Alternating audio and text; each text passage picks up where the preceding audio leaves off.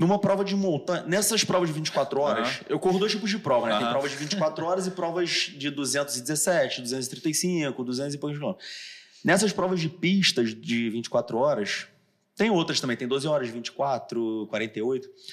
Varia ali entre 4,50, 4 e pouquinho. Tá Olha de isso. sacanagem, cara. Pra Isso. você ter ideia, Tu tá de sacanagem, cara. TAF da Marinha, é 2,416 para homem. Isso dá um pace de um 6. Seis, cara. Por 2,4 km só. Você tem que manter um pace de 6 por 2,4. Isso, Manter um cara. pace de, de 4 e meio. que 24 horas. Por, por 200 e tantos km, cara. Não, essas são as de 24 horas, que são em pista, que aí é 100% plano. Mas eu tava em pista também, cara. Ninguém sobe ladeira.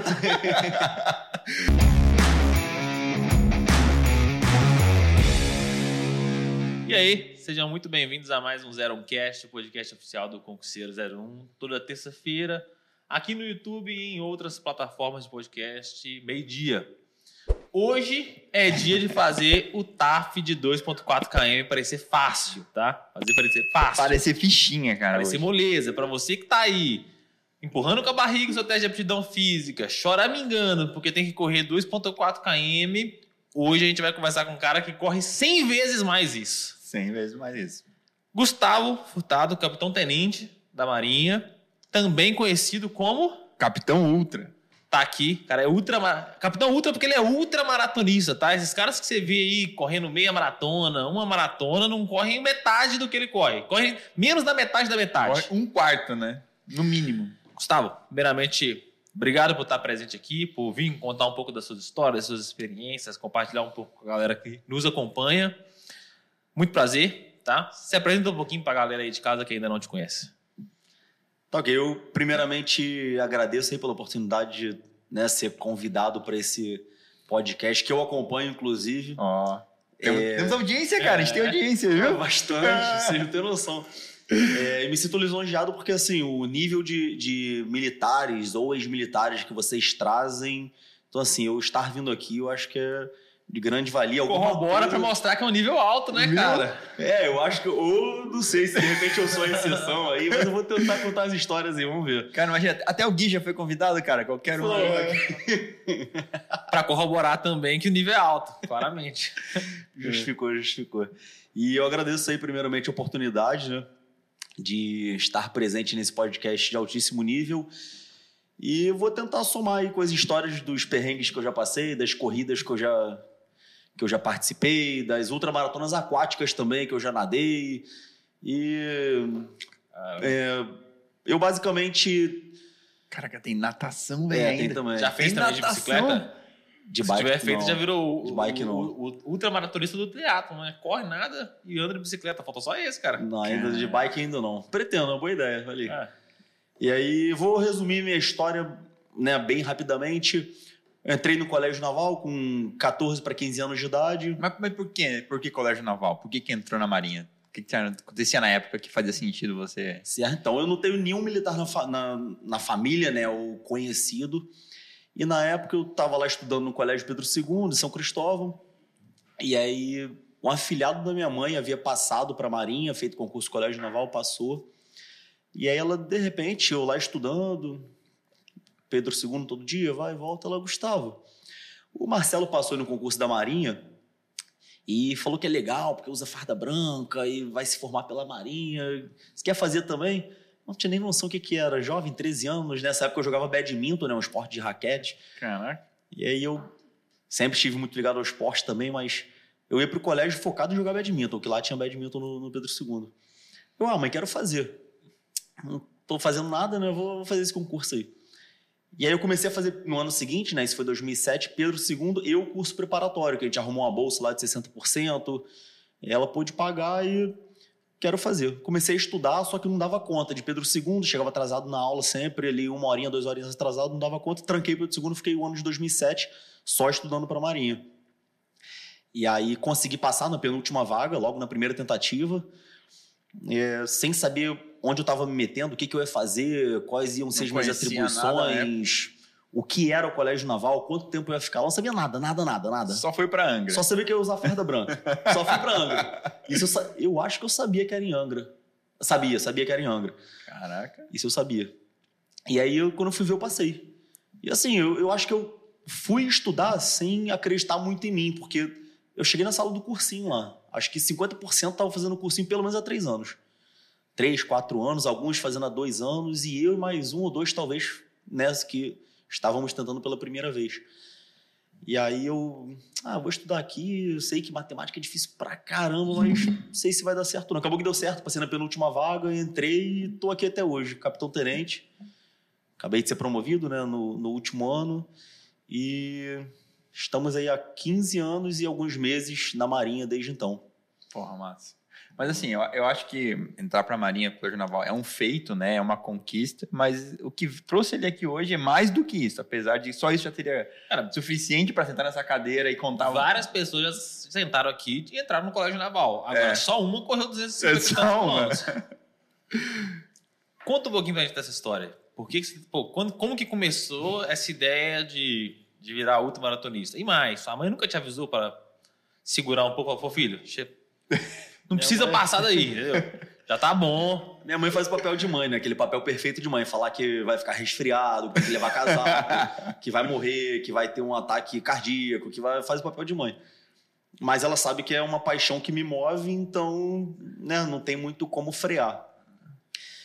Eu lembro que eu estava no final do colégio naval, em 2011, isso. Passei em 2008, né? Meu primeiro ano tive diversos problemas, repeti de ano no primeiro ano do colégio naval. E aí, 2011, que foi meu terceiro ano, eu comecei a ouvir falar que tinha uma prova organizada pelo Exército, lá em Vitória, no Espírito Santo, de 12 horas de duração, correndo numa pista de 400 metros. Essa que a gente faz o TAF. Caraca. Pô, pista normal. correndo ainda em volta uma pista. Isso, em volta de uma pista. 12 Deve horas. ficar até tonto, na real. Pô, eu penso, é cansativo, cara. Não, mas tem, assim, tem inversão de sentidos duas, duas Ah. horas, geralmente. Dá pra. Mu- Muda a paisagem. É, ao invés de olhar só pra cá, eu né? olho contrário. Exatamente. né? E aí eu ouvi falar dessa prova. E aí eu pensei, caraca, deve ser legal ficar 12 horas correndo, né? Você deve elevar o nível da, da- de introspecção, assim, de olhar pra dentro, de se conhecer, se conhecer mais fisicamente também. E como eu tive muito essa bagagem do esporte, nadei muito tempo, lutei muito tempo, pratiquei diversos esportes muito tempo, aí surgiu essa, essa minha curiosidade maior na corrida, que era onde eu estava envolvido na época, né? Na época eu fazia triatlo militar pela Marinha. E aí eu fiquei nessa curiosidade, 12 horas, 12 horas, como é que deve ser correr 12 horas? Ah, A vida passou, escola naval. Primeiro ano de escola naval, eu não pude fazer essa prova de 12 horas por motivos acadêmicos, é um ano muito pesado academicamente. E também fazendo fainas para os veteranos, toda, né, todo, Sim, sim. Toda a parte militar, a parte física, a parte acadêmica. Mas tu não tinha corrido nem uma maratona, assim, nem meia maratona. Já não, tinha? até aí, até eu já tinha corrido prova de 5, prova de 10, 16 e meia maratona. Isso, não tinha corrido maratona ainda. Uhum. muito menos outras distâncias né, Sim, maiores. E aí eu não consegui fazer prova de 12 horas, mas consegui fazer uma prova de Fiquei sabendo, né?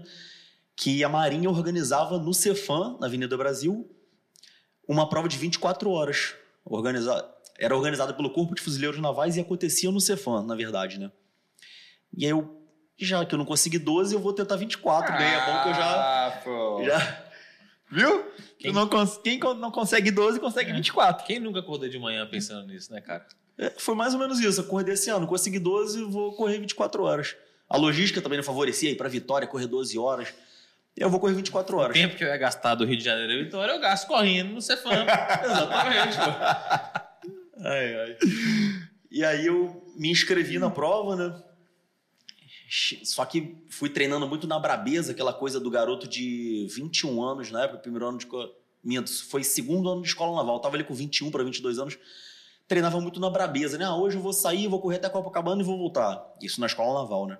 Hoje eu vou correr 10 quilômetros aqui na pista. Hoje eu vou. Não tinha noção de nada. Nada, nada. Da parte teórica, a parte empírica, só. Tinha corrido até meia maratona, né? Aí eu comecei a treinar, treinar, treinar, fui pra prova. Cheguei na prova, nossa, tanto erro. Fazer crioterapia no meio da prova, parar pra dormir, nessa primeira, né? De 24 horas, em 2013. Parava pra dormir, aí como, é, como é, que era? Hoje eu não paro mais pra dormir. Nessa época eu tive que aprender que não se para porque as dores vêm, aí você tem que aquecer de novo, tem todo um, um processo de retomada ali a voltar a sentir que tá correndo, né? Pro, pro corpo, pra mente. Que loucura, cara. Tem noção disso? Que tu para pra dormir, tu não para pra dormir. Você Tu... parou pra pensar o quão difícil é ficar 24 horas acordado? Agora imagina 24 horas acordado Não, mas correndo. Mas o normal não é dormir. Esse não é o normal. Você tá numa prova ali, você só para de correr para ir marchando e hidratando, comendo e depois volta a correr. Corre, corre. E eu fui aprendendo sempre muito na- dando é, murro em ponta de faca, né? Mas e como o quê? Uma sopa líquida, uma coisa assim? Ou comendo? É que você fez assim, eu pensei, vou levar o cara um prato na mão. Sim, mas é isso mesmo. É isso mesmo. Você vai com o prato na mão, geralmente a prova oferece também uma hidratação, uma alimentação. E aí você vai com a sua comida específica, tem gente que gosta de coisas específicas, e a prova oferece também. Então você vai comendo purê de batata, frango, macarrão, ou a sua comida mesmo, doce, Ah, é. Sneakers. Dá pra você fazer uma prova só de. A prova. Uma hora, comer correndo. Dá pra fazer só, só isso aí já é uma prova. Comer correndo. já elimina metade. Não precisa de. Tá entendendo? Não precisa de tanto nível de dificuldade. Comer correndo já é uma prova. uma bolonhesa. Cara. Não. Mas daí vai o quê? Marchando, assim, vai tipo meio. Só Vai tro- marchando. Vai só dando. E vai pra, pra faixa do lado, né? Pra não atrapalhar o pessoal que tá correndo na, na faixa de dentro. E aí vai comendo, acabou de comer, vai trotando até aumentar o ritmo e voltar a corrida mesmo. Mas e quanto tempo, assim, tu tá com. Cara, porque assim, se eu como. Digestão, cara. É, se eu como. E, mano, se eu tenho Já que subir uma pesadão escada, depois. eu já não consigo mais, tá ligado? Como É, que- tudo uma questão de adaptação, né? E aí, durante os treinos, a gente vai treinando também o gastrointestinal para ter essa. vai- tem que, ele, ao mesmo tempo que eu tô correndo, ele tem que fazer essa comida virar glicose para me dar energia, vai ser minha gasolina, né? Vamos dizer assim. E eu também não posso ficar tendo refluxo, não posso ficar tendo enjoo, Uhum. vômito, nada disso. Então é algo que é treinável e a gente vai aprendendo durante os treinos quais são as comidas que mais vão se adaptando à nossa, né, ao nosso estômago, ao nosso intestino. Geralmente, todo atleta come sneakers, come bastante doce, essas balinhas, né? É, balinha de gelatina, né? Ah, tipo fine, aquelas. Fine. Aham. E também tem a prova- própria comida da prova. Bastante batata, macarrão, frango. A provas, as provas geralmente oferecem, né? Também uma, uma alimentação a mais. E aí, mais ou menos, come de quanto, quanto tempo, assim? Mas se fosse. Geralmente de meia em meia hora ou em uma hora, eu costumo comer de uma em uma hora. Hidratar de meia em meia hora, mas comer de uma em uma. E aí come, tipo, uma- um doce, assim, e faz uma Isso. refeição mais pesada depois. Joga talvez. umas calorias pra dentro ali. E é algo que também que eu sempre fiz muito na Brabeza, porque eu nunca tive um nutricionista pra falar, não, faz isso aqui, toma isso. Então eu fui muito que aprendendo e errando. Tanto é que nessa última prova agora, de 217 quilômetros, eu apaguei. Tive hipoglicemia, desmaiei, vomitei, minha namorada me salvou, dedo na garganta e desobstrui, enfim. Que isso, Cara, cara. é, Não. imagina o início Cara, A gente vai chegar lá, a gente vai É, a chegar gente lá. vai chegar lá. É. Ele come a cada uma hora. Então vamos supor que o básico, pelo menos um sneakerzinho e um chocolate. Mas ele chegando na Americanas ali, então, eu queria 48 sneakers. Aí sai todo mundo correndo, sei lá, 30 caras correndo, cada um um saco de 48 sneakers nas costas. E o saco só vai diminuindo, cara. Só vai diminuindo. Chega no final só uma sacola. Já pensou? Caraca. Só os plásticos das, das balas fine. Caramba. Mas aí, tipo assim, tu, tu corre de mochila com essa com esse comida ou tu, vai, ou, tu, ou tu para e pega, assim, numa estação, alguma coisa assim? Durante as provas, a gente corre só o corpo mesmo e a comida fica ou com apoio, né? Geralmente tem um pessoal que presta apoio, ou Aham. na mesa da própria organização da prova. Aham. Durante os treinos, a gente acaba tendo que levar a mochila, porque tem que ter hidratação, alimentação, até uma roupa a mais, se for necessário, né? De repente você tá correndo num lugar de frio. Então, tem essa distinção. Durante os treinos, a gente tem que realmente levar a nossa mochila para levar toda, principalmente a comida, né? Os treinos muito longos. E aí, lá, em- voltando ao, ao assunto, lá em 2013, nessa prova de 24 horas, acabou que eu errei bastante, aprendi bastante, acabou a prova. Mas completou 24 horas. Completei. Aí fiz 142 quilômetros. Hoje não é uma marca, ó, caraca, correu 142. Não. Não é nada. Pois é, o Joãozinho que morava lá perto de casa corria 142 km também. Que Ah, não, cara? É. Na minha família é assim, cara. Todo mundo. Quantos km já tá correndo? Guilherme? Eu falo, não, mas 150, pelo menos assim, eu tô. Mas tô tranquilo. Tá tranquilo. Se você pegar um pouco mais pesado assim, vai eu, meu amigo Naldo Beni, a gente corre 300. Não, do bem, não, do bem contador de histórias. Eu corri 142, até campeão, acho que na faixa etária ou, ou algo do tipo. Foi na faixa etária. Eu falei, caraca, que legal isso, né? Acabou dando certo, entre aspas, né? Ganhei na faixa etária, apesar de ser um índice baixo, 142 quilômetros. E aí eu gostei. E aí eu que até já a gente já conversou em off aí, mas o que que eu, eu gostei mais ainda, que eu pude atrelar o físico ao acadêmico. Por quê? Tava lá no segundo ano de escola naval, que é um ano mais pesado que o primeiro academicamente. Só que não tem essa parte militar do quarto ano ficar te dando um monte de fã, você tem que fazer Aham. fã para eles, Aham. planilha disso, entrega aquilo. Só que é muito mais pesado academicamente que o primeiro. E aí eu, obviamente, sempre tive dificuldades em equilibrar os pratos, Aham. né? a parte acadêmica, a parte física, a parte militar. E aí eu fazia essa corrida de 24 horas, que era final de julho, lá no Cefam, ficava dispensado das atividades, né? Um mês, dois meses. E aí, quando ia- conforme ia acabando a dispensa, eu ia, pô, ainda tô com dor aqui, preciso fazer mais fisioterapia, me dá mais uma dispensa de um mês, 15 dias. Quando eu ia ver, era dezembro, eu já estava estudando para fazer uma prova final ou outra ali Aham. e passava de ano. Eu falei, pô, eu tô correndo, que é algo que eu amo. Eu tô conseguindo estudar o período da tarde inteira para poder passar de ano. Eu vou fazer isso todo ano. Aí quando eu fui ver, eu tava correndo 24 horas no segundo ano de escola naval, no terceiro ano, no quarto ano. E aí, só o que aconteceu foi que as 24 horas passaram a ser outras provas, né? 217, 235 quilômetros, 200 e não sei quanto. Massa. E aí uniu o útil agradável. Bom, ali. mas eu, imagino que você conseguiu dispensa? Eu não entendi. Porque eu terminava a prova muito quebrado, né? O tornozelo, o joelho, cin- é, quadril e até o ombro doía, até a mente doía. Aí eu ia lá e pedia uma dispensa para poder fazer fisioterapia, cuidar ali das articulações. Cara, Mas- sagaz. Mas eu ia dizer, tipo, que é legal que consegue utilizar também. A Marinha te ajudou a- com essa parte de infraestrutura de fisioterapeuta, até médico, Muito. né? Para tipo, dar esse- essa infraestrutura que você não teria, talvez, correndo sozinho no paisano, né? Muito, demais. E assim, eu lembro dos nomes até hoje. Eu tenho muito essa coisa de lembrar exatamente quem me ajudou em todo esse processo. Assim. Se eu puder, até cito os. Pá. Pô, lembra Tenente Augusto, Tenente Roberta, ambos fisioterapeutas, né? E eram sempre pessoas que estavam muito presentes, que sempre deram muito de si para poder ajudar desde o aspirante, que estava com alguma dor específica dele mesmo, devido à anatomia, ou o que fosse, até o atleta. E até a mim, que estava fazendo algo por fora. Uhum. Era no âmbito marinho, mas era algo por fora. Eu chegava lá tudo quebrado, tornozelo, joelho. E aí eu pegava essas dispensas, podia estudar e me tratava também lá na, na fisioterapia, nessa época na escola naval, né? Pô, mas olha só, como é que tu não tava. Tu não tava preparado quando correu a primeira vez 24 horas, né? Imagino. Não tava assim. Nem um pouco. Cara, Com certeza tu não, não. tu não saiu da prova, tipo, quebrado assim, depois, uma lesão grave, porque, pô, se eu corro meia hora. Se eu corro 10 minutos com tênis ruim, sem preparar, eu já fico com o joelho né? doendo, a canelite, fácil de plantar. Cara, tu sai destruído daquela prova lá. Assim, eu saio destruído para poder andar, mas hoje, quando você passa a estudar, até comentei também, né? Já é, graduei na educação física, você começa a estudar fazendo pós, outro, outro tipo de conhecimento. Uhum. Você vê que o corredor ele precisa de, de treino de força e potência. Na época, eu treinava muito para. Que é aquela coisa de garoto, né? Quero hipertrofiar, quero ficar grande. Uhum. Querendo ou não, ajudava, então a musculatura estava levemente preparada para isso eu não, não saía quebrado no sentido assim de lesão, de sabe, coisas mais graves. Saía mais a parte muscular e uma articulação ou outra doendo ali pelo inflamada, pelo próprio esforço, né, de 24 horas. Uhum. Mas nada muito grave assim, um rompimento, uma distensão, nada não- nada que que eu tivesse que fazer uma cirurgia, Uhum. nada disso. Só a dor mesmo de correr algumas horinhas ali. Mas você não conseguia andar depois, como é que a galera, todo mundo ia embora? E aí, galerinha? 24 horas agora, cada um pra sua casa e ir embora como? É, vai mancando ali, vai uma hora chega, vai mancando. Pede Uber, cara.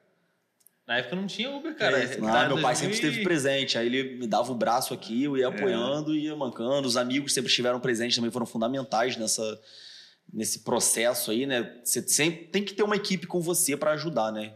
Os amigos sempre estiveram presentes também. Aí dormiam lá comigo, na, a gente montava uma tenda, né? Uma barraca lá Aham. no Cefam. Eles dormiam, ficavam controlando a parte de comida, de eh, hidratação. Porra, é até bom que estreita os laços de amizade também. E é um grupo de apoio também, né? Pô, Sim.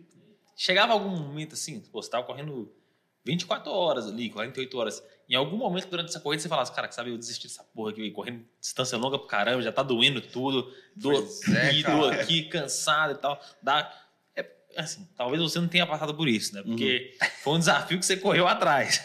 Mas quem tá prestando concurso é um desafio meio que tipo, você tem que fazer. Você tem que fazer o TAF, por exemplo, 2km, etc.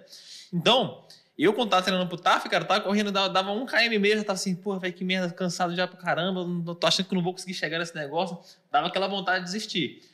Mas o seu desafio era muito maior. Chegar a pensar em algum momento assim, cara, quer saber? Chutar o Normal. balde desse negócio aqui, eu vou só virar nessa esquina aqui, E vai embora, que eu não aguento mais isso. Normal. Exato. E sabe qual é o pior? Ou melhor, não sei, né? Que você tá correndo, aí tá lá, 24 horas, você já correu 12 horas, 16 horas. Você fala, caraca, eu nunca mais vou fazer isso na minha vida, eu odeio isso, correr é muito ruim, tá doendo tudo. Aí você termina, você fica assim, quando que é a próxima prova? Preciso Cara. correr. Igual agora, acabei de correr 217 quilômetros. Fiquei a prova inteira reclamando, tá doendo, essa ladeira aqui infinita. Às vezes você olhava assim, tinha ladeira desse tamanho, assim. Aí você, caraca, eu nunca mais faço isso na minha vida, socorro. E minha namorada me acompanhando, né? Meu amor, me promete que eu nunca mais. Porra, não me deixa nunca mais Me fazer isso lembra. na minha vida. Me lembra, preciso um contrato, preciso assinar e me processar. E aí agora eu já tô assim, quando que é a próxima? E eu tô inscrito numa prova de 24 horas, em julho. E eu fico, caraca, tô doido pra chegar logo, quero treinar logo e quero. Tem essa, essa. Durante a prova você odeia aquilo. Você nunca mais, e quero desistir, quero ir embora. Dois dias depois que, que você cruza a linha de chegada, aquela sensação de, caraca, eu consigo. Eu me superei, eu achei que não fosse conseguir, tô mal treinado, fazendo comissão pra caramba e viajando, mas eu consegui. Aí você já quer partir pra próxima. Esse que é o grande problema da corrida. Não, mas eu ia perguntar sobre isso assim. Pô, eu quando, quando tô correndo minhas, minhas milhas, né? Sim. Minhas meia, meia milhas, Meias- né? Meus, me- meus metros. Cara, assim, eu lembro até na- no, no CFO, assim, que a gente tem o nosso TAF pra tirar 10.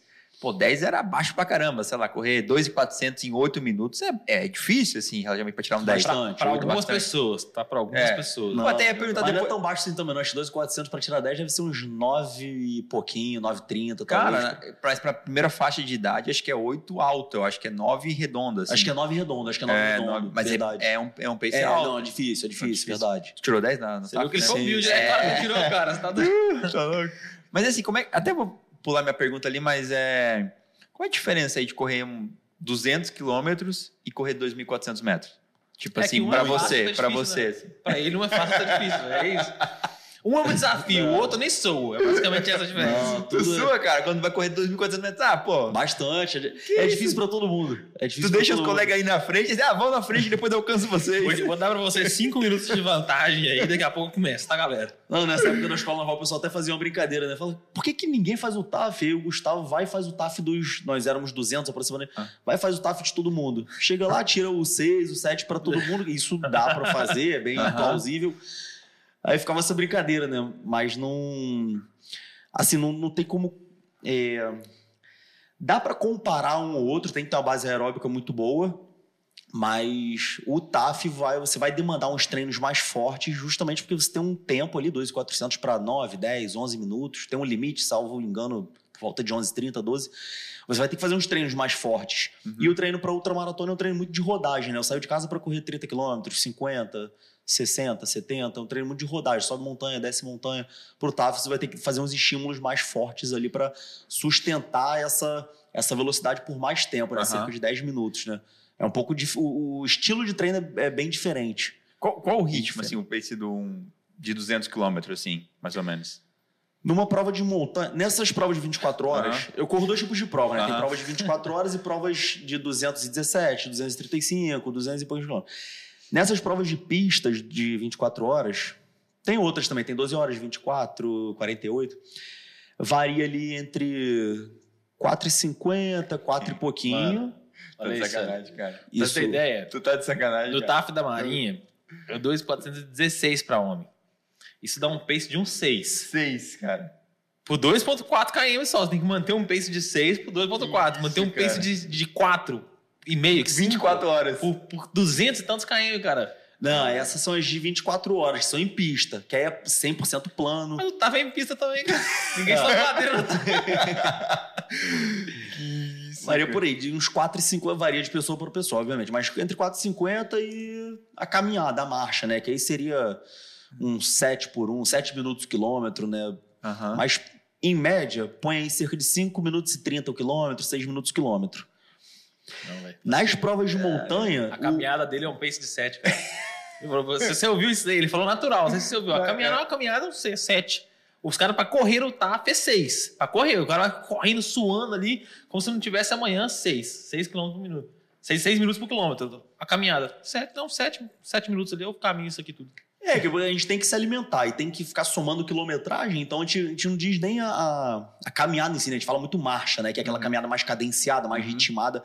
E aí você tá marchando e comendo, marchando, comendo, hidratando e, e, volta a correr. E aí varia, né? Essa, essa faixa aí de 7 km por hora, que é onde você tá meio que marchando, até ali os 12, 12 e pouquinho, né? Quilômetros por hora. Por volta aí do 13,3 km por hora, que dá 4 minutos e 30 quilômetros fica nessa faixa ali, dependendo se você está comendo, se está correndo de verdade mesmo, dando volta. E na prova de montanha, o, o pace, né, o ritmo não é muito referência, porque você está subindo, descendo, subindo, descendo toda hora, então não tem muito essa referência do, do, do pace, né? Não é muito, muito utilizado, mas varia nisso aí também. Se tiver no plano, que geralmente tem poucos planos, varia nessa faixa aí também, de 5 por 1, 6 por 1. Aquela corrida que é famosa lá em São Paulo é São, São Cristóvão? A São Silvestre? São Silvestre. É quantos, são quantos km? São 15. Vocês não pensou em correr, assim, só pra fazer, eu vou mostrar pra galera esse negócio aí. Chega lá, corre, e no final fica de boa, assim, só pra todo mundo chegar, sentar, suar, desmaiar, e você falar, cara, já acabou já esse negócio aqui? Quanto que é a próxima? Já dá pra, pra começar aqui? Só pra dar uma assustada na galera. São Silvestre é muito interessante, porque é, quem não é muito do mundo da corrida, geralmente fala, ah, a vovozinha, né? A vovozinha falou, oh, meu filho, você não vai correr a maratona de São Silvestre, não? E aí o pessoal fala da corrida que é, usando a palavra maratona, né? só que maratona a gente sabe, são 42 mil, 195 uhum. metros. E aí, geralmente, a tia do WhatsApp, a vovozinha fala, não, vou, vai correr a maratona de São Silvestre, são, são 15 quilômetros, uhum. né? Não são, tem essa história que é bem, bem, bem falada, né? Geralmente é, é, o, pessoal, o pessoal acha que é, que é maratona, é. né? O pessoal geralmente fala, é. maratona de São Silvestre. É. Legal. Já correu uma maratona? Agora, na, na, época eu perguntei ali na. Já, mano, ele sai de casa pra correr mas é que cinco assim, maratonas seguidas. Mas então, é que eu, pô, o cara deve olhar assim, pô, maratona, 42 quilômetros. Não, pô, você lembra pra mim. Não, eu corri em 2015, tava no quarto ano de escola naval e corri a maratona de São Paulo. Nem sei porquê, eu me inscrevia assim, ah, vou lá correr. Fazia uns treinos doidos e vou lá correr. Aí corri a maratona de São Paulo. Aí fiz acho que 3 horas e 33, tive um piriri no meio da prova, fiquei a meia hora no banheiro Saí depois e ganhei ainda, né? Porque... Não, largando tudo tinha que largar, né? Você diga se me entende. E aí fiz a maratona de São Paulo. E fiz uma outra também que aqui na, no Recreio, no Rio de Janeiro. Saía dali da, da Praia da Macumba, ia lá para Guaratiba, passava no meio de um monte de mato e voltava. Fiz só essas duas só. O restante foi tudo ultramaratona ou provas menores, né? Fiz acho que uma meia maratona também. O resto foi tudo Cara, provas. E, e quanto fazer essas corridas extensas assim ajudava você no TFM no dia a dia lá na escola? Lá? Ah. Então, ajudava bastante, porque, querendo ou não, eu tinha que estar sempre bem treinado, tinha que estar é, sempre com condicionamento físico em dia. Nessa época eu era da. Eu entrei na escola naval na equipe de pentátulo. E aí, do primeiro para o segundo ano, eles criaram a equipe de triatlo militar. E aí, para mim, era o 10, que eu ia estar tá correndo, ia estar tá pedalando, ia estar tá nadando, tudo que eu gosto. Ah, o pedal era uma novidade, na verdade, né? E aí eu falei, pô, vou pro triatlo militar. E aí no. Perdão, triatlo militar eu fui no colégio naval, era triatlo normal, igual nós vemos as, as provas aí. Uhum. E aí no triatlo eu pude unir o útil ao agradável, né? Eu dava bastante foco na corrida e sempre que possível eu estava presente na equipe ali, pedalando, eh, nadando. E aí a corrida é a base de tudo, né? Que te dá bastante aeróbico. Então sempre tinha que estar bem treinado para eu correr, fazer as minhas corridas, participar das provas de triatlo da Marinha em si, da Escola Naval em si. E isso sempre me ajudou porque eu sabia que eu estava bem treinado, eu ia ter que fazer o TAF. Eu não, não tinha que fazer um treino específico, um algo a mais. Era só chegar e fazer. Isso sempre me ajudou. Fora a parte acadêmica que eu citei, que para mim foi fundamental, porque eu sabia que quando chegasse o final do ano eu ia ter que fazer a prova final eu ia ter corrido em julho, ia estar dispensado, ia estar ali a tarde inteira. Cálculo 1, cálculo 2, cálculo 3, cálculo sei lá da onde, resistência dos materiais, isso e aquilo, nossa senhora. Mas e aí tu, tu participava também dos jogos militares, assim, pela Marinha ou não? Chegou a participar? Sim. No... Como é que foi a trajetória esportiva, assim, dentro da Marinha, né? A Marinha é. incentiva muito no, no, período de formação você estar tá presente em alguma equipe, uhum. até mesmo que você tenha o seu conceito, isso vai influenciar na, no seu conceito, né? Então, são os, o, é a parte física, a parte militar e a parte acadêmica né, da sua formação. E aí eu entrei no Colégio Naval indo para o lançamento de dardo. Do lançamento de dardo, eu fui. O pessoal nem, nem sabe muito o que é, nem eu mesmo sabia, mas fui chamado fui para o lançamento de dardo. Não é aquele assim, não. É aquele que. O olímpico, que puxa daqui de trás. Pô, tu lançava o dardo e você ia correndo depois pra pegar o dardo. Lançava depois 200 quilômetros na frente. Aí do lançamento de dardo eu fui pro Remus Calher. E aí fiquei o colégio naval todo Remus Calher, equipe ótima, remava com o pessoal.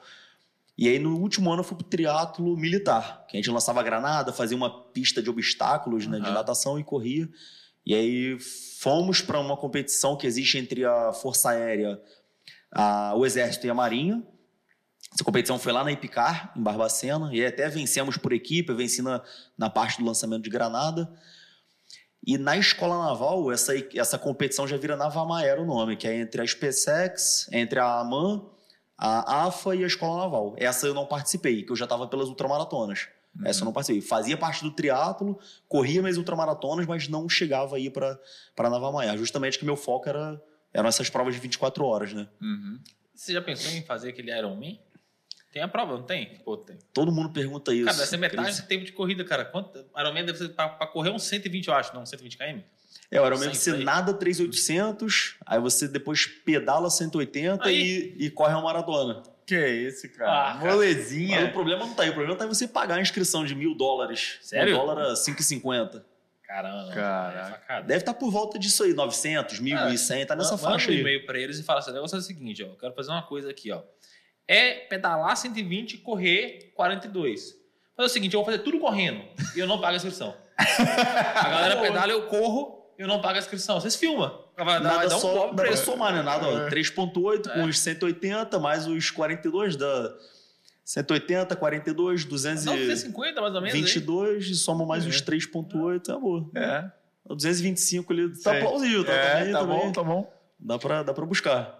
Mas a, a- o pessoal pergunta isso, mas a inscrição realmente, Cara, pô, muito cara. mil reais. É. Mil dólares. Puxada, né? Paga tem poucos Ironmans no, no Brasil, né? Tem Só o de Floripa, Floripa. Tem o Floripa, né? Só o de Floripa que tem? A, a, a marca Ironman só o de Floripa, mas tem diversas outras provas que são a distância Ironman, né? Aham. Que aí tem o Capixaba de Ferro, tem outras provas que também são na saquei, mesma distância. Saquei. Mas até me perguntaram isso, eu falei, não, eu vou voltar a treinar a parte de pedal e, e água. Em algum momento desse ano eu vou sair de casa, ou do ano que vem, 2024, vou sair de casa, vou fazer a distância Ironman, mas sem precisar pagar mil dólares. Sim. Vai ali, nada no- no- na Baía de Guanabara, E ganha, ganha alguma coisa? O ganhador ganha o quê lá? O cara que. no, na Venceu outra o Ironman. maratona. É, eu quero No conhecer o Ironman, por exemplo. Então, tem a premiação da realização pessoal, que é mais importante, que é né, aquela coisa de eu fiz, E eu pra sou quem tá capaz. fazendo, correndo, não, fazer de bicicleta não é uma realização tão grande mais, né? Sim, sim. Então- E os melhores colocados em cada categoria vão participar do Mundial lá no Havaí, né? Ah, em Kona. Nossa, legal. É legal, legal. Uma experiência pra vida. O técnico que treinava a gente na época da escola naval até conseguiu a vaga dele, foi lá, salvo engano, em 2015, competiu em Kona. Experiência de outro planeta. Mas esses são aqueles caras imortais, né? São os, os top do top. Mas deixa eu te perguntar. Tu falou ali em Piriri. E aí, 24 horas correndo. Como é que é? Não precisa, precisa fazer alguma coisa. Banheiro precisa, vai fazer o quê? Precisa ir no Tem banheiro, ali. como é que é? Tem banheiro. Geralmente nessas provas de circuito, de geralmente são é, pistas de 400 metros. Tem uma cabine daquelas... Aquele Ah, banheiro, banheiro- banheiro químico. banheiro químico. E aí a gente faz as necessidades, ele para rapidamente, ele faz as necessidades e continua. Vida que segue. Faz um e é dois. Um e dois. Um e dois. E se é prova de montanha, para no matinho rapidinho. Que isso. Geralmente essas provas de montanha tem alguns, alguns pontos de apoio e controle durante todo o percurso. Cinco, seis, varia, né? E aí você pode esperar chegar lá para fazer. Mas sabe que a vontade nunca bate Sim. certinho no, no, Aham. no, no A ponto. vontade né? não espera o ponto de apoio. Não, ela já chama o matinho ali, lenço umedecido. Tu e já eu- fez já no matinho já? Na verdade, eu nunca fiz num ponto desse, só no matinho. E aí, leva, sempre leva papel matinho. higiênico? Como é que é? Tem mochila? Geralmente leva lenço umedecido, né? Que acaba sendo multiuso. Às vezes quer passar embaixo do braço, Ah, na, em alguma né, na ilha, Ah. Então, aí você, nos, não, nos que é de montanha e tal, não é esses de 24 horas que é em pista, você tem que levar uma mochila com algumas coisas daí. Aí tem duas modalidades. Uhum. Eu fiz em 2017 uma prova de 235 quilômetros, que a gente chama de Survivor.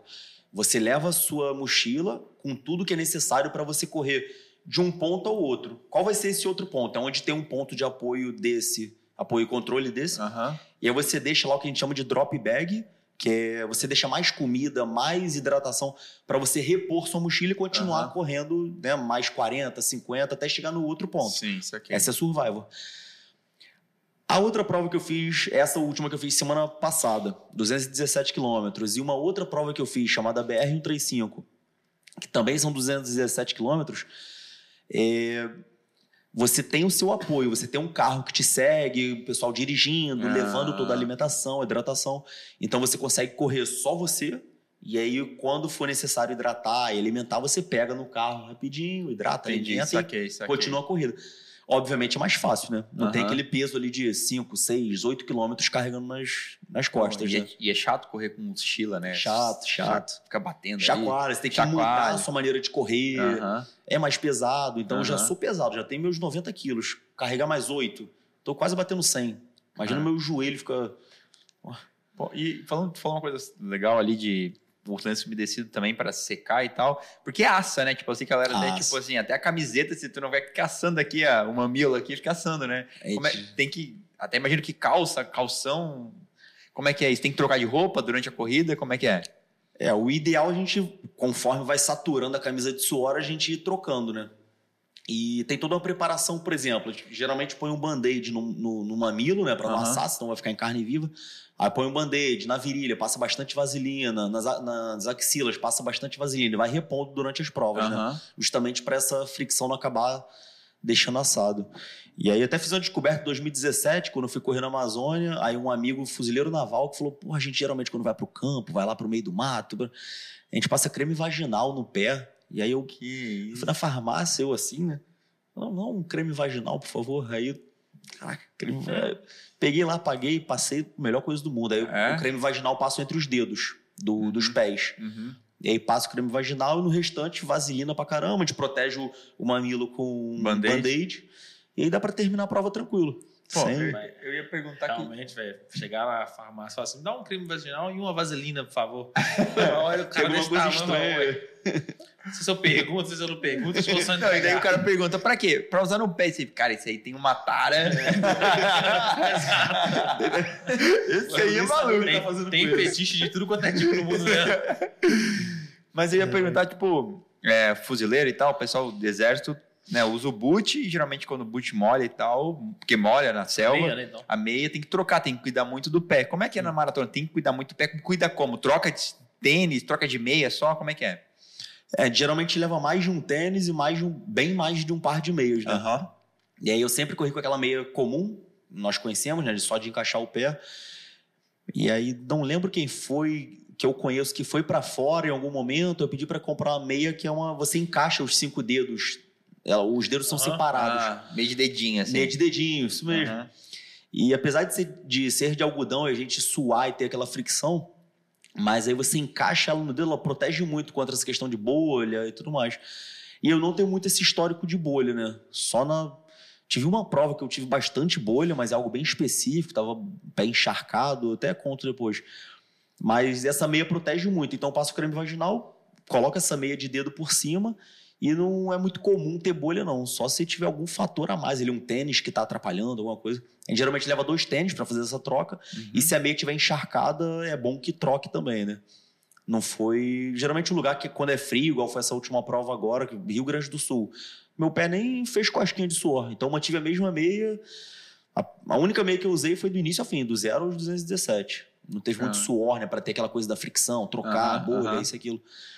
Mas nessa prova da Amazônia que eu citei em 2017, eu tive mais de 10 bolhas nos pés, porque a gente já largava cruzando um rio. Então o corpo estava sempre encharcado. E aí, bolha pra caramba, Cara, perdi como é que sete corre unhas. com bolha? Como é que, como é que consegue correr com bolha, cara? Acredito, ser humano é Você sempre co- capaz. Tá Você corria na maluco, floresta cara. amazônica mesmo? Isso, 2017. Caramba, cara, é só ladeira assim, uma ladeira abaixo, ladeira assim. ó. Só. E quando desce ainda é água, né, na real, né? Era, era molhado e variava tal. muito. Ou era terra batida, ou era areia, ou era aquele. Tipo mangue, né? Igarapé, não sei. É meio que um barro. Ou cruzava rio. Às vezes a gente realmente descia o leito do rio, meio que flutuando, e entrava numa outra trilha. Então o corpo estava sempre molhado. E a gente vai adaptando. Quantos quilômetros na Amazônia? Essa foram 256. Mano, 256. tem noção E os tipo, bichos?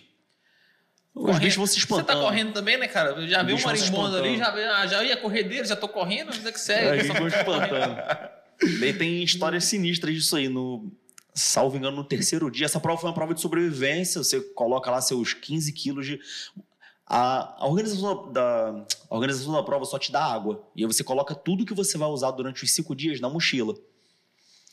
E aí você já larga com uma mochila pesando ali seus 12 quilos, né? Comida liofilizada, kit de primeiros socorros, manta térmica, roupa, tudo que você for usar, rede de selva, tudo tá dentro da mochila. Então você tá correndo com seus 90 quilos mais os, os 12 ali.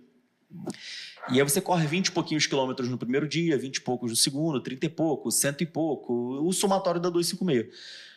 Nesse dia dos 38, o local que a gente dormia era o clarão aberto no meio da selva, sem, sem comunidade indígena, sem ninguém. Cara, Cara, uma barraca daí só. só passa rede de selva e dorme. E aí reza a lenda, nunca vou saber, que é a maior concentração de onça no mundo. E aí os caras ficavam lá com a espingarda no- durante a noite, Caramba. dando serviço lá pra proteger a gente, né? Ah, mas era bom, né, cara? Porque tu, se chegasse uma onça, tu não precisava correr mais rápido que, Não, é, a onça, né? Era só mais rápido que os caras estavam lá. os caras estavam protegendo. Mas sabe qual era a disputa nesse dia? Era chegar o mais cedo possível. Todo dia de manhã, 8 horas, tinha largada. E aí a disputa era chegar o mais cedo possível pra colocar a rede de selva. Tinha aqui o local das redes de selva. Aham. o mais pra dentro possível, se acontecesse alguma coisa, a onça ia comer quem tava do lado de fora. né? a disputa era chegar mais cedo possível pra ficar no, no bolo ali, não ficar na- nas periferias. Né? E aí nesse dia, porra, a gente matou aranha e escorpião pra caramba. Foram seis. Aranha eu não lembro, mas lembro exatamente foram seis escorpiões. Um aqui a 10 centímetros do meu pé, assim. Aquela, aquele negocinho pra cima dele, assim. Caramba. Dia foi perigoso. Mas quanto à unha, foi um caso bem específico. que O corpo estava sempre encharcado, então acabei perdendo sete unhas, tive porra, diversas bolhas. Perdeu aí no- sete unhas. Foi no dia dos 100 quilômetros, que era o penúltimo dia. De correr, largava e corria 100 quilômetros direto. Aí perdi sete unhas nessa prova. Mas. Que isso, cara. Mano, não, é Não acredite, o velho. ultramaratonista vai se amarrar em, em te dizer que perdeu sete unhas. Ah, Fala, não, tenho "Caralho, certeza disso. Né? Mano, tu tem noção assim, tu- se tu tem um calo, tu não corre? Não, eu não. Eu nem ando, Ah, cara. Se tem um calo, eu falei, ah, velho, nossa, hoje eu não consigo sair de casa, não. A galera fala, ih, vamos tomar uma cerveja. Não, cara. Não, perdi mas calo é, é aí que tu vê que tu é forte. Quando você Caraca, tá com aquela dor, tá com aquele problema, aí você supera, aí você, caraca, mas eu posso. E aí você já passou por aquilo, e aquilo fortificou a mente. É quando você passar por uma outra situação daquela, igual eu contei, né, sobre o curso de mergulho, passa diversas situações, muitas provações físicas e mentais. Aí você pensa assim, pô, mas eu já passei por uma hipotermia numa prova lá em 2017, eu sei qual é a situação, o que, que é isso, qual é a sensação, eu sei como é que a mente se sente, como é que eu me comporto fisicamente. Então você acaba que acaba que diminui o dano, né? Você diminui aquela, aquele, aquela dificuldade. Porque você já passou. Você já sobrepujou aquela dificuldade ali, física, Cara, vou fazer mental. uma pergunta.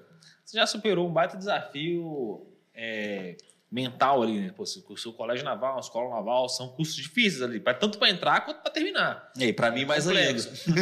E você também já cursou um- algo, já fez algo muito difícil fisicamente falando, né? Qualquer um que corre 200 Curso de mergulho também já é, pô. Você a nunca pensou em fazer um sobre- curso de operações especiais, não? Só pra terminar assim, pra saber, velho. Já, já fiz uma coisa que é muito difícil mentalmente, já fiz o que é muito difícil fisicamente. Vou terminar aqui um curso de operações especiais pra fechar Só aqui agora fechar e. Ah, Então, já fiz. Em 2018, é, tem duas maneiras, sendo oficial, de você poder cursar, sendo da Armada, poder cursar o curso de mergulho de combate. Grumec, né? O Grumec, até o, né, o Subnoel esteve presente. aham. Ou você se forma pela escola naval, e aí no segundo ano de segundo tenente você é voluntário e vai cursar dá o nome lá. Só e pode um como nome. segundo tenente? como segundo tenente. Diferente do curso de mergulho escafandrista. O curso de mergulho de combate, no segundo ano de segundo tenente, você, ainda na viagem de instrução, na viagem de ouro, né? Você dá o nome e aí no segundo ano de segundo tenente você cursa. Só tem essa oportunidade. Ou, sendo do quadro complementar, você também pode né, dar o nome pro, pro curso de mergulho de combate. Eu estava na viagem de ouro, fui voluntário, isso em 2016. E aí fui cursar em 2018. Nós éramos 10 oficiais e quatro praças. E aí acaba essa distinção oficial, praça, todo, mundo é vira aluno. Eu era o 10, eu não era o, o te- segundo tenente Gustavo Nascimento, eu era o, o 10. Eu sou um número. E fui cursar. Mas aí eu fui vendo que não me adequava para aquela. É, um curso muito bom, tá? Recomendo que todos passem por essa provação na vida, por essa dificuldade física e bastante é, mental. Você é testado todo dia. Mas eu fui reconhecendo que eu acho que essa atividade não é para mim. A gente tem que ter humildade, né? Colocar o rabo entre as pernas, olhar e falar, eu acho que não é uma atividade para mim. Eu acho que eu tô ligado, de repente, a uma outra área que foi o que veio a ser o mergulho, que eu fui conhecer justamente quando eu estava lá no Coliseu, que é onde é. O Coliseu é onde é feito, né? Onde é realizado o curso de mergulhador de combate, lá na base dos submarinos. E aí eu, lá no meio de uma flexão e um canguru ou outro, ué, realmente não é para mim. pesado, pesado. Mas é, é fisicamente muito pesado, Sim. psicologicamente muito pesado, tudo muito pesado no caso. É fisicamente muito pesado, porque você realmente tem que, sele- que ser selecionado para estar, estar entre os melhores. e é mentalmente muito pesado, porque você está sempre sendo colocado à prova, né? É, física e, e mentalmente. Mas nada de. Tem que ser um super-homem. Tanto é que, né, se formou Não é. um, é porque qualquer um pode formar. O Noel falou muito disso, né? Que é, uma É, questão. falou, sim. que Ele falou muito disso aqui. Ele até brincou, né? Olha É. pra mim, eu sou um cara normal, É. eu tô forte, né? Tá. É, exatamente. Exatamente. Caramba. E é um curso muito profissional, a duração do ano inteiro, por volta de 9 a 10 meses. E eu estive lá em 2018, reconheci que eu acho que eu não quero essa vida de mergulhador de combate, operações especiais, operador especial para mim. E lá eu conheci o mergulho de escafandria, que eu não conhecia nesse período de escola naval, colégio naval, não conhecia. E o Não- que, que é o mergulho de escafandria?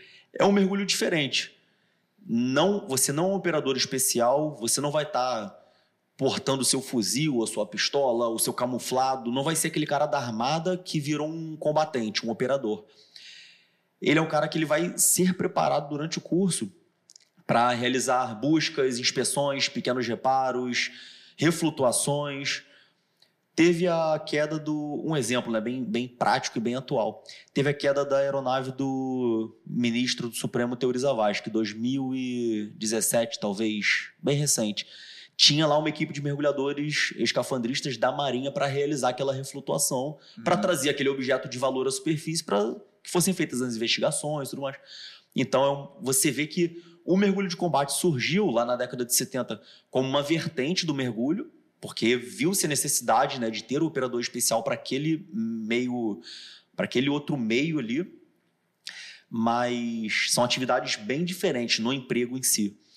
E aí o mergulho, a gente faz essas toda essa outra toda essa outra parte de reflutuação, buscas, reparos dos navios para que os navios estejam prontos para poder fazer a- as suas comissões, cumprir as suas suas obrigações, né, perante a, a marinha. E existe uma parte ainda mais específica, né? o mergulho de saturação, a parte de desati- eh, desativação de artefatos explosivos, que aí você vai Caramba. se qualificando cada vez Caraca. mais, né? Tem apneia, assim, também? Tem alguma coisa para apneia, assim? Tu Bastante. Consegue ficar quanto tempo embaixo d'água, assim, sem respirar? Hoje, curso- assim, é, hoje, o assim, mergulho pô, vamos- marca, vamos entrar 12 numa minutos piscininha 30 aí? Tipo, Você tá, Oi. corri, corri 200 quilômetros hoje, resolvi, ah, agora eu vou fazer uma apneia aqui, só para refrescar. Então, hoje, assim, ah, não tô treinando, não tô fazendo nada específico. Hoje dá pra fazer por volta de três minutos. Ah, não. Sem Aqui respirar? não, aqui parado. Sem Ô, respirar? Não, não é possível. Três minutos? Sim, mas isso é algo. Não, Isso é normal, cara. não cara. Não, não é que seja normal. Já tá fora mas- da realidade já. Não, como que isso. Três cara. minutos, cara. Três minutos. Não. Três minutos. Tá se subestimando, né? Não, eu né, que não. sou. Não. É porque um assim, acaba que. Mas e aí, quando treinado, assim, já conseguiu ficar quanto? 5 e 10. Não, Assim, cara. não- Não tem condição, cara. Cinco... Vou te dizer o que, que acontece. Geralmente nesses cursos, seja no, no mergulho de combate, seja no mergulho de escafandria, a gente tem muito aquela coisa da liberação para ir para casa. Então chega às seis da noite, sete da noite, vem um instrutor e vai falar: ó, quero que vocês façam dois minutos e meio, três minutos para poder ir para casa. E- De apneia ali. de apneia, de Aham. apneia estática, parada Aham. na borda, calmo. É uma atividade muito importante, porque a apneia pode salvar a sua vida de repente. Aham. né? Então tem que ter essa cobrança, não influencia só na apneia em si, mas também no controle mental de você Aham. estar submetido àquilo e conseguir manter a sua. Ainda não caí pra. Não tem como, cara. A, a prova do TAF de natação é 50 segundos. Ele, atravessa- ele faz a prova sem precisar respirar, cara. Você não Ah, pensa mas nisso? isso é... Acredite, os mergulhadores da Marinha, isso Não, cara. é, é Cinco normal, é, é muito normal. tempo, cara. Faz sentido nenhum isso, velho.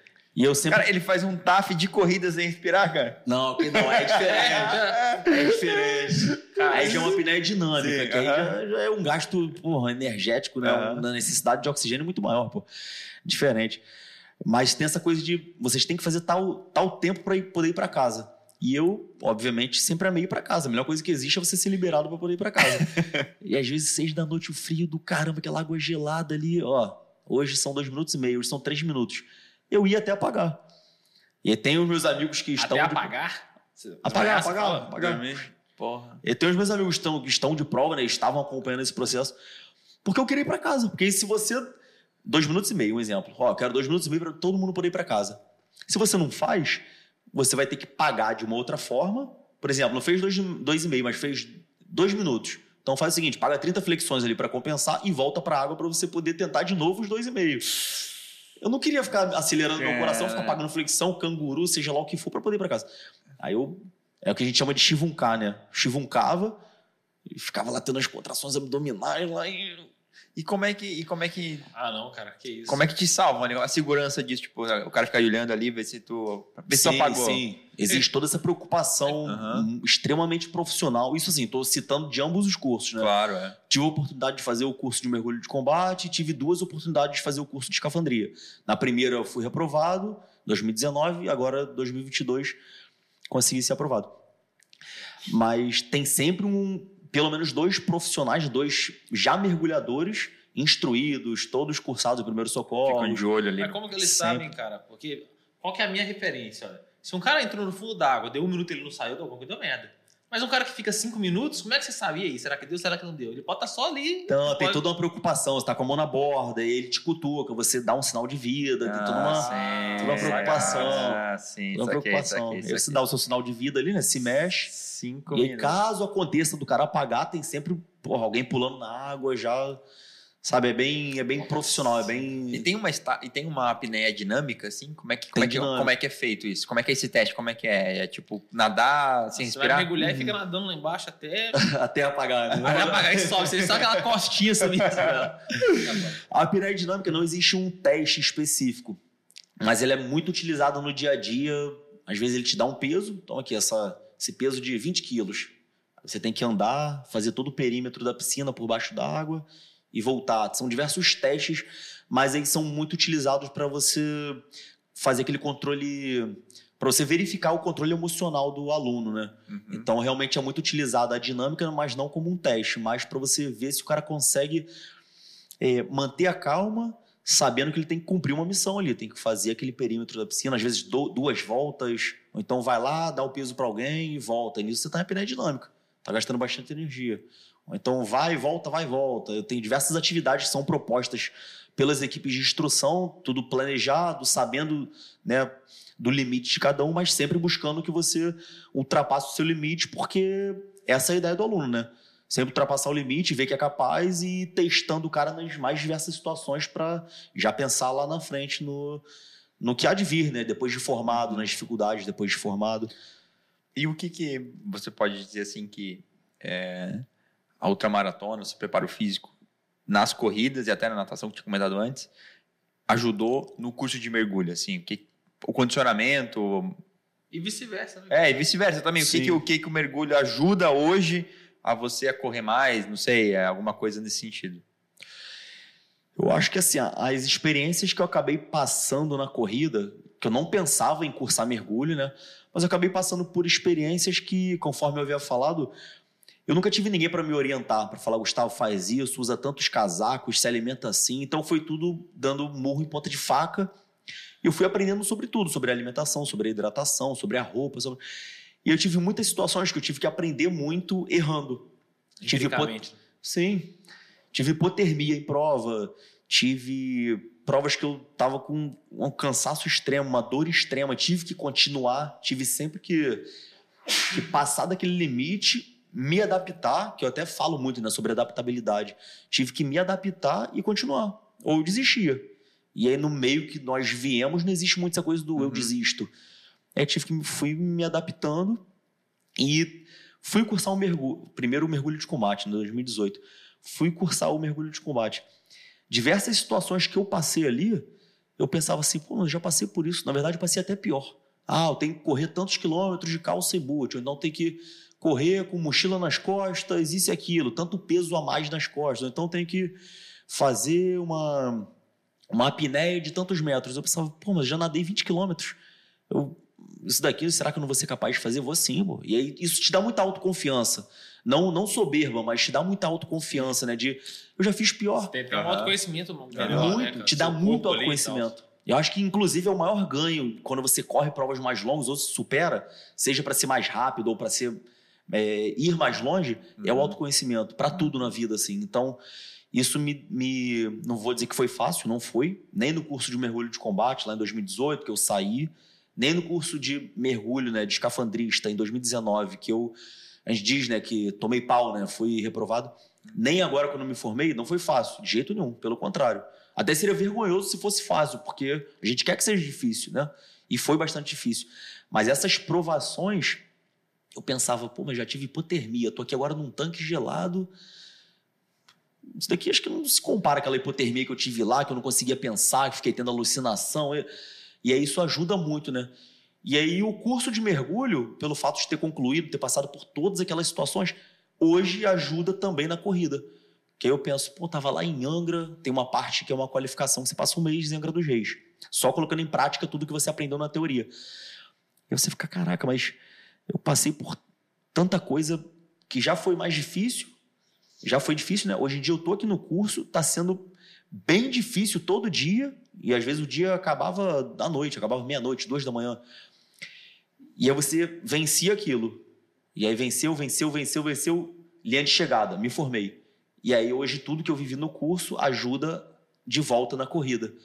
As situações todas que eu passava lá até meia-noite, duas da manhã, todo frio, todo, toda a fadiga, né? Você hoje ajuda na corrida. Então você vê que tudo está interligado, se ajudando, né? Principalmente no âmbito mental. Muito, muito. Autoconhecimento, muito. Bom, tu falou aí na hipotermia, alu- alucinações e tudo mais. É, quando você está tendo ali uma hipotermia, eu sei que o frio é óbvio o principal sintoma, mas o que mais que você sente assim? O que, que você pode fazer naquele momento para evitar isso Que também? tipo de alucinação também É, o você que- tem? né? Quais são os sintomas ali que você vai sentindo? Que hoje você deve saber já, né? Uhum. Pô, imagina, imagino que você, beleza, tô com frio, mas você chega um momento que você percebe que não é mais só frio. É um algo a mais. É. Eu tive esse episódio, como eu falei, né? Dando murros e murros em pontas de Aham. faca, aprendendo na marra ali empiricamente. Fui correr uma prova de 235 quilômetros, 2017. A Uhum. famosa UAI, né? Ultramaratona dos Anjos. Tinha um limite de, salvo engano, 60 horas para terminar. E aí eu já estava correndo a 200, 200 quilômetros. E aí, na véspera da largada, meu pai sempre me acompanhou, né? Sempre esteve presente, graças a Deus. Sempre gostou de estar presente também. Tenho muito orgulho, muita admiração por, ainda mais, né, por ele devido a isso. E aí ele cismou que iria ir no jantar de massas da prova. E aí quando eu fui ver, eu tava indo dormir de madrugada para largar às sete da manhã. Enfim, não dormi nem um pouco bem. Dormi três ou quatro horinhas, só fui pra largada, para correr dois dias seguidos.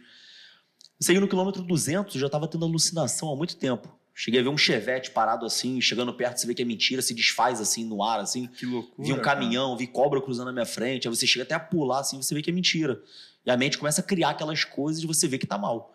E aí eu já tava com medo de tomar cafeína, porque você vai tomando cafeína, querendo não, você tá estimulando artificialmente seu corpo a se manter acordado, né? E aí a equipe de uma outra atleta, que ela tava. Essa era uma prova survivor, né? Lembra que eu falei? Eu tava levando todo o meu Aham, equipamento, minha aham. comida. E aí, uma outra atleta que estava até liderando a prova, uma feminina, né, liderando a prova, ela veio com a equipe dela de apoio, ela não estava survivor, e eles me ajudaram, foram me carregando, me incentivando, até o quilômetro 203, que era onde tinha esse último ponto de, de apoio e controle. E eu já cheguei no 203, quando eu- meu corpo parou, que isso era no alto da montanha, devia estar uma sensação negativa ali, de, de sensação térmica negativa, provavelmente. Quando meu corpo parou, já começou a tremedeira, a tremedeira evoluiu para eu não conseguir mais pensar se eu ia sentar, se eu ia deitar, se eu ia comer, se eu ia. Quando eu fui ver, eles tiraram minha manta térmica, já me enrolaram na manta térmica, o casaco por cima, umas coisas por cima, arrumaram um pedaço de papelão, tamanho dessa mesa. Isso era num bar, né? Esse ponto de apoio era num bar, lá no alto da montanha, no quilômetro 203. Faltavam só 32 para a chegada. E aí eles me enrolaram na manta térmica, deitei no papelão e apaguei. Fiquei lá dormindo. Aí parei, é para recuperar, né? Para parar com essas alucinações, com essa hipotermia. E a sensação da hipotermia é horrível, porque primeiro que você quer tirar a roupa. É meio, meio, é, meio contraditório, né? Contra-intuitivo, assim. É, contra-intuitivo, porque você quer tirar a roupa, você tá morrendo de frio, você quer tirar a roupa. Eu dá vontade de sair se livrando de tudo que tá te encostando e você não consegue pensar o básico. Ah, eu quero beber água. Você não consegue decidir sobre você mesmo. Uhum. E você não sabe se quer beber água, se quer sentar, quer deitar. E eles fizeram isso tudo para mim, sem pedir. Coincidentemente, encontraram comigo no caminho, me ajudaram. Me jogaram no papelão, dormi por quatro horas. E aí, com 40 horas de prova, se eu não me engano, eu relarguei. Isso estava 36 horas de prova. Aí, com 40 horas de prova, eu de repente acordei, relarguei. E aí, cruzei a linha de chegada, né? Foi um Que- perrengue. Ah, que loucura. Caramba, doideira. É. Doideira, cara. E nisso tu vai aprendendo muito, cara, porque eu aprendi muito sobre ganância nessa prova. Eu tava em sétimo lugar, assim, e eu nunca fui um cara competitivo, por incrível que pareça. E aí eu aprendi muito sobre ganância porque eu tava em sétimo lugar, e aí o terceiro ou quarto lugar, não lembro, tava duas horinhas à minha frente, falei, vou pegar esse cara. E aí conforme você vai acelerando, eu fui ficando mais cansado, mais cansado, mais cansado. Muito diferente, né? Você ser ambicioso, ser ganancioso. Eu fui muito ganancioso. E aí comecei a ter essas alucinações e hipotermia, enfim. Quando eu fui ver, eu tava lá apagado, dormindo. E eu vi que realmente a gente tem que se conhecer e essa prova me gerou isso, muito autoconhecimento, que veio depois acabando por me ajudar no curso e tudo Uhum. mais, né? Pô, já tive hipotermia, sei como é que é a sensação. Agora eu só tô sentindo frio, Aham. algo normal. É. E aí Tô ajuda. nadando aqui, não vi nenhum chevette ainda, cara. Não vi, não vi- porra, não vi. Ah, porra, vi bula sem cabeça, cara. Bula sem cabeça é maneiro de se ver. Ah, aí você teve certeza que tava no chevette. Com um chevette, você fala, pô, será que tem um chevette aqui no meio da Amazônia, uma cobra, uma cobra, você fala, pode ser uma Pode cobra. ser. Você vai uma mula Mula sem sem cabeça, você cabeça. fala, não, tô, tô, tô doidão. Essa prova é em Minas. Você pega o- a estrada real, aí você sai de São Paulo e chega em Minas, ou vice-versa, sai de Minas e chega em São Paulo. E aí a mula sem cabeça é interessante, porque você vê o foguinho mesmo assim, aí você chega perto, cara, não existe mula sem cabeça. Cara, Caramba. Cara, a ultramaratona é um, é um.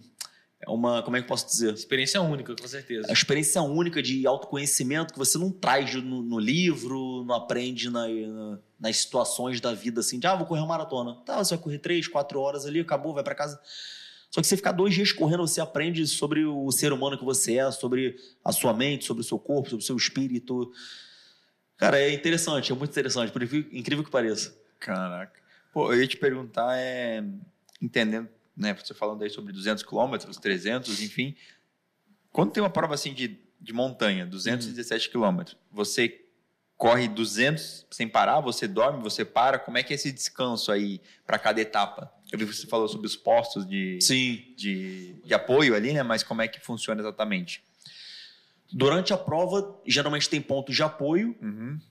E o normal é o pessoal chegar, esperar, esperar chegar nesses pontos de apoio para fazer um tratamento melhor do pé, uma dor que esteja sentindo, algo do E- e tipo. chega a dormir, você dorme ou não? Não, não acho válido dormir. Não conheço ninguém que ache válido dormir. Mas Justamente, você fica dois dias sem acordado. sim, acordado direto. Caraca, velho, que loucura. Justamente porque você dorme. Você tá ali, né? Correndo a, um exemplo, 20 horas. E aí você dorme. Até você reaquecer, você é, entender novamente o que você está fazendo ali, as dores que você está sentindo, é muito ruim, é bem negativo, assim, para Uhum, você ter que se readaptar à prova. Ainda Uhum. mais se for num ambiente frio, aí nem se fala. uhum. Então, Já é ruim acordar às seis da manhã no frio, pô? porra, horrível. Aí você acordar no frio, morrendo de dor, no meio de uma prova assim, ah, tô correndo há 20 horas, aí tirei um soninho de 3 horas. Horrível, horrível. Caraca. E é normal a gente seguir direto, no máximo, o que eu falei, né? Você, no- geralmente, no plano, você corre, na subida, dependendo da subida, se for bem pouco íngreme, dá um trotezinho, mas o normal é caminhar também, e na descida é um trotezinho para não sentir muito o joelho. E a gente vai variando esse ritmo conforme a montanha sobe e desce, né? Mas dormir não é muito comum, não, justamente por causa dessa, dessa dificuldade, né? Você para e dorme uma hora, e para voltar à prova ali, aquecer de novo e tudo mais, mais uma hora. Então você acaba perdendo muito tempo e ainda mais se você estiver lutando por colocação, né? Aí mesmo Uhum. que o cara não vai dormir, aí ele vai direto. Pô, aí o cara fica às vezes três dias sem dormir. É, Dá pra ficar dois, dois três dias sem dormir? Como é, É, que eu já fiquei já fiz prova de 47 horas, 40 e, é, duas que eu fiquei co- correndo 47 horas. Mais de dois dias não sei, três dias não, Uhum. não sei. E Nunca você vai- virei uma terceira noite. Você vai fazer essa de 470, é isso? pretendo fazer, se tudo me permitir, dependendo da vida profissional, né, no ano que vem. E aí, como é que é ela a prova? Essa dorme? Não. É, essa provavelmente eu vou ter que dormir. Vai ser um outro nível de autoconhecimento que eu vou ter que aprender aí, dando Vai, mais burro em ponta de vai faca. Ver, vai ver o, o Saci daí. É o Saci, já É, já- cabeça. A viu, Vai ver o A Saci. Cuca. A Cuca. Essa prova é a mesma que eu fiz de 235, só que você bate e volta. Ah, É mesmo. Já Aí conhece o trajeto, então. Vai conhecer, a, Pô. a- vai conhecer a paisagem É, lá do você contrário. oportunidade no exército, correr pra lá e correr pra cá. Agora você vai ter daí, entendeu? Você vai e depois você vai conhecer o trajeto. Exatamente. Agora eu vou bater lá e eu vou voltar, pô. E te fazer uma pergunta. Pô, um cara que, que não, não corre, o cara não faz nada. Pensa Uhum. num cara sedentário. Quanto tempo ele leva de preparação para poder começar a pensar em correr uma outra maratona? Mesmo, mesmo a mais básica ali. Tá, o cara que não corre O cara sedentário não faz total. nada. É. Uma pessoa comum. Assim, é um número difícil de seria muito chute, né? Mas eu poderia dizer que talvez dois anos, dependendo do cara, dependendo de como ele se adapta àquele volume de treino, como ele se adapta, no, principalmente o que eu falei, né? Do gastrointestinal, de estar tá sempre colocando comida para dentro, água para dentro, eletró- é, eletrólitos para dentro, para repor os sais minerais, né? Então, tem muito essa parte física, essa parte gastrointestinal e também a parte mental, né? Porque Sim. ele Você vai, vai ter que- pensar em desistir. Exatamente. pô. Não adianta. É muito difícil você ver um cara que correu é, 10 quilômetros, do nada eu vou correr uma prova de 200. É muito difícil, porque é todo um processo que você vai aprendendo como se hidratar, como se alimentar, como suportar as dores, como Sim. ir adaptando o seu corpo ali conforme as dores forem surgindo. Mas quais são os marcos que você imagina nesse período de dois anos assim que o cara vai bater? Tipo, por exemplo, o cara não faz nada. Aí, no primeiro mês, ele deve terminar o mês correndo, sei lá, 2 km. Eu tô chu- chu- chutando, Uhum. você completar aí, qual é a sua ideia? Quanto tempo ele vai demorar pra correr? No primeiro mês ele corre tantos km, no terceiro tantos, no sexto tanto, em um ano ele vai estar correndo tanto, mais ou menos em um ano e meio ele já deve estar mais ou menos aqui, pra, no fim de dois anos tá correndo tanto. É um cara ousado, um cara ousado. Nunca Hã? fiz nada. Só corro da, da sala pro quarto, do, do quarto pra cozinha. Ele consegue ir se preparando ali para de repente ter uma primeira experiência. Nesse caminho é bom que ele faça outras provas, né? Meia maratona, Sim, maratona, sim, sim, provas menores. É bom que, de repente, em seis a dez meses, ele pode ser que ele consiga já estar preparado para uma maratona, por exemplo. Um ano, saindo do sedentarismo, um ano é um tempo razoável, aceitável, talvez, para uma maratona. E aí, dependendo da evolução dele, do quanto ele pôde se dedicar nesse período, pode ser que dois anos a três ele consiga já estar fazendo uma prova dessa. Mas é porra, extremamente importante que ele passe por todo esse processo de aprendizagem, não pule muito. Não estou dizendo que ele necessariamente tem que fazer 5, 10, 20, é, 21, né, no caso, 42, tanto, mas que ele, pelo menos nos treinos, passe por esse processo de aprendizagem, de sentir a dor, suportar, sobrepujar e manter o treino. É, saber se alimentar, passou mal, parou de passar mal, continuou o treino. Hidratou, pô, senti que estou hidratando mal, vou melhorar a hidratação. Estou colocando poucos eletrólitos para dentro, repondo sais minerais. Tenho que ir aprendendo como é que ele vai reconhecendo o próprio corpo, né? Na corrida a gente, a gente geralmente usa a urina como um dos. A urina e o suor como um Indicador ali. um indicador, né? Pô, minha urina tá amarela pra caramba, tô me hidratando mal. Então tô suando pra caramba. Então. Aí ele tem que ir aprendendo a se adaptar a todo esse contexto, entendeu? Então é muito mais do que o número. 21, 42, 10 quilômetros, 200 e tanto. É mais o cara se conhecer pra ele dizer, não, eu tenho condições. E aí pode durar dois anos, pode durar três, pode durar dez. Depende muito do cara. Mas, de repente, para um cara ousado ali, dois a três anos, eu acho, saindo do sedentarismo, ele se dedicando, abdicando da vida social ali razoavelmente, né? É, é justo, é justo. É um tempo bom. Boa. Quer perguntar uma coisa? Eu queria perguntar só mais uma coisa rapidinha, que era... Ele falou das meias, quando as meias, leva uma porrada de meia, mas eu perguntar do tênis, cara. Uma corrida de 200 km mata um tênis, né? Ou mais de um tênis, eu imagino. Não, nada. É? Tem um tênis especial para corrida? Tipo, é diferente dos tênis de corrida para, sei lá, 10 km. Depende do. Acha do... que é igual o pneu de carro, cara? Vamos um Xelan, às vezes um Firestone. Aí chega Dura oficina, mais, vai durar menos. Olha só, assim, não, vamos trocar esse pneu. Cara, geralmente é um número muito por alto, né? Varia de pessoa para pessoa. Eu sou um cara pesado. Então bota aí que um número por alto a cada 800 quilômetros, ah, variando de 600 mil quilômetros, eu troco o tênis, mas não tem essa conta, eu não fico lá controlando. Mas não é um tênis por Não corrida. tem um odômetro pro Não, tênis, não, é. né? Oi? Não tem um odômetro pro tênis. Não, Não não, tem tem, um odômetrozinho dele tem, de ah, correr 50, agora 150. Bateu 600, vou parar de usar. Não tem esse número... Vai para revisão. Não, não tem esse número cabalista. aí, 600 km ou 500. 6 meses você troca o tênis. Que vier primeiro. O normal é a gente estar tá usando o tênis, ele está sentindo o quanto ele está confortável no pé, né? O quanto ele está se adaptando ao pé. E de repente fala, não, esse daqui acho que já deu, vou avançar para um, um próximo. Mas não faço esse controle né, certinho ali, a gente só vai sentindo e vai usando. Não tem um tênis muito específico. O que geralmente a gente muda ali, né? Uhum. Você vai fazer uma corrida de trilha é uma corrida muito técnica, e aí você tem necessidade de ter um tênis que tem garras embaixo, ele tem uma biqueira mais dura, justamente que você pode chutar um tronco de árvore, você precisa ter aderência para subir a montanha, barro às vezes. Numa prova dessa, que é pista, onde passa carro, e essa última que eu fiz, por exemplo, Rio Grande do Sul, não choveu, foi sol e frio a prova inteira. Um tênis normal, de asfalto mesmo, você consegue levar e correr, entendeu? Você tem que fazer essa adaptação. E vai ter lama, não vai? Vai ter um, te um terreno que precise de mais aderência, não vai? Tem todo essa, esse, esse, conhecimento ali, né? Que você vai aprendendo conforme vai dando murro em ponta de faca ali ao longo da vida. Caramba, show. maneiro, show? Show.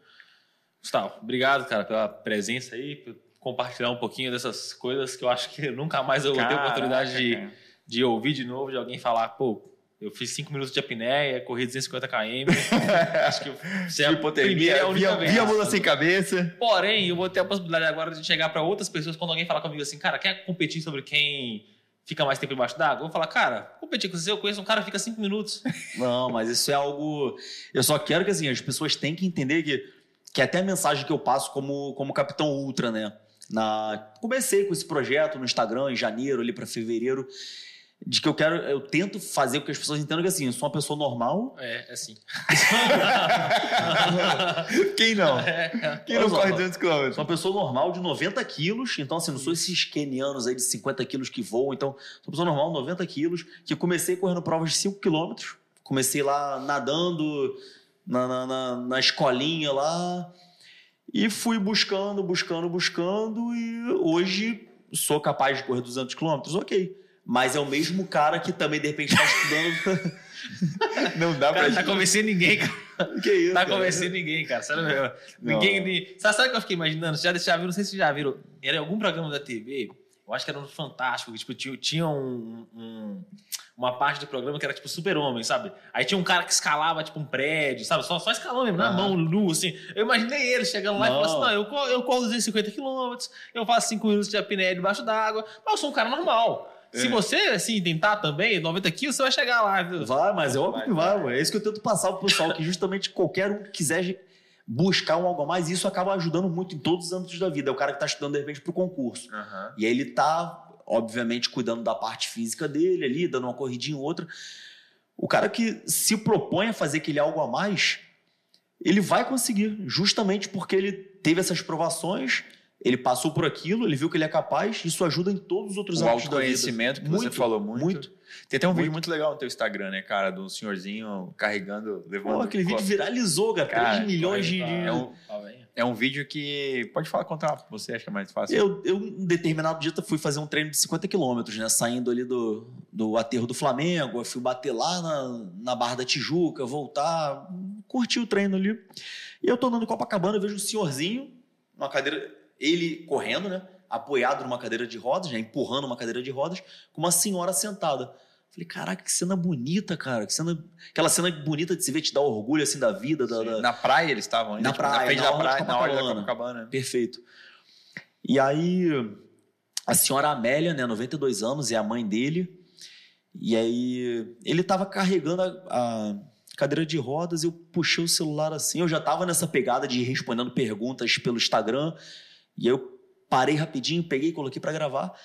Eu falei, meu amigo, porra, faça um conteúdo para o Instagram, sou tenente lá da Marinha. Nessa época eu era o tenente ultra, né? Não era o capitão ultra. Aí fui promovido e era Faço conteúdo para o Instagram sobre corrida, qualidade de vida, saúde. Posso, o senhor se importa, né, de eu, de eu filmar o senhor, a mãe do senhor? É, não, que isso? Aí comecei a filmar. Vim correndo aqui com o celular no lado e fui filmando. E ele começou a falar que ele com 69 anos, agora já fez os, os 70, ele, porra, tô um garotão aqui, ó, cheio de saúde, corro todo dia com a minha mãe aqui, empurrando ela na cadeira de rodas. Minha mãe, 92 anos, não toma um remédio. Tomou um remédio. E aí toda essa história chamou muita atenção, né? E teve cento e, não sei, 50 mil compartilhamentos, 3 milhões de visualizações, porque é algo que chama atenção. Você vê a importância da, de se cuidar. E tá lá, a dona Amélia com 92 anos, Tá de cadeira de roda, ok. Aí não tem muito o que fazer porque já é osso, A já é músculo, já é sarcopenia, tudo mais. E ele fala no vídeo: não, minha mãe correu comigo até os 90 anos. E eu tô aqui, ó, Cara. 70 inteirão. E aí ele, coincidentemente, no final ele pergunta: é, esse tenente é de qual força? Eu falo, ah, sou tenente da Marinha. Ele, porra, eu fui fuzileiro naval. Aí, É de tá em casa. E- é, Semper Fidelis. E aí viralizou e. Essa cena, porra, bonita demais, marcou muito demais. legal, cara. Quem não viu, acompanha lá no, no perfil é, do, Cop- do Capitão Ultra, antigo Acompanha. tenente. Antigo que, tenente. que vale a pena. Pô, muito legal esse, esse, esse Reels mesmo. Show, show. Mais uma vez, Gustavo, obrigado pela presença, cara. Foi muito legal. Quer deixar sua rede social? Sim, é, comecei esse trabalho, né, esse projeto de falar sobre saúde, sobre corrida principalmente, através do Capitão.ultra. E aí eu também falo sobre militarismo, tem muitas dúvidas que surgem né, a respeito de como que eu faço para entrar na escola naval, como que eu faço para entrar na escola de aprendizes marinheiros, é, precisa ter ensino médio, não precisa, tudo mais. E também falo sobre mergulho. Maneiro. Né, mas o, o foco principal é falar sobre a corrida, sobre o esporte, sobre a qualidade de vida. Performance, autoconhecimento do corpo ali. Demais. Legal. Galerinha, se você, assim como o Capitão Ultra, já foi alguém normal e quer ser alguém que não é mais normal hoje, que falar que comigo que é alguém que corre normal. 250 km, 5 minutos de APL, não é mais normal. Pode ser que qualquer uma pessoa normal chegue a isso, mas depois que chegou já deixa de ser normal, tá? Segue ele lá no Instagram, dá uma força, manda, incomoda ele lá no direct, fala assim, pô, volta lá no Zero Cast, faz mais um episódio. Pô, vou, vou, aqui. muito orgulho, vou responder, tô sempre respondendo. Se inscreve no nosso canal, estiver vendo pelo YouTube, compartilha esse podcast com um amigo, manda a sua pergunta pra ele aqui e fica incomodando no Instagram, porque a gente traz ele de volta e faz a sua pergunta pra ele aqui, ao vivo aqui. Falei tudo não. Segue a gente nas redes sociais também, arroba é? concurseiro01, underline oficial. É isso? Acabou? É isso aí. Show. Até o próximo Zero Cast, pessoal. Valeu! Valeu.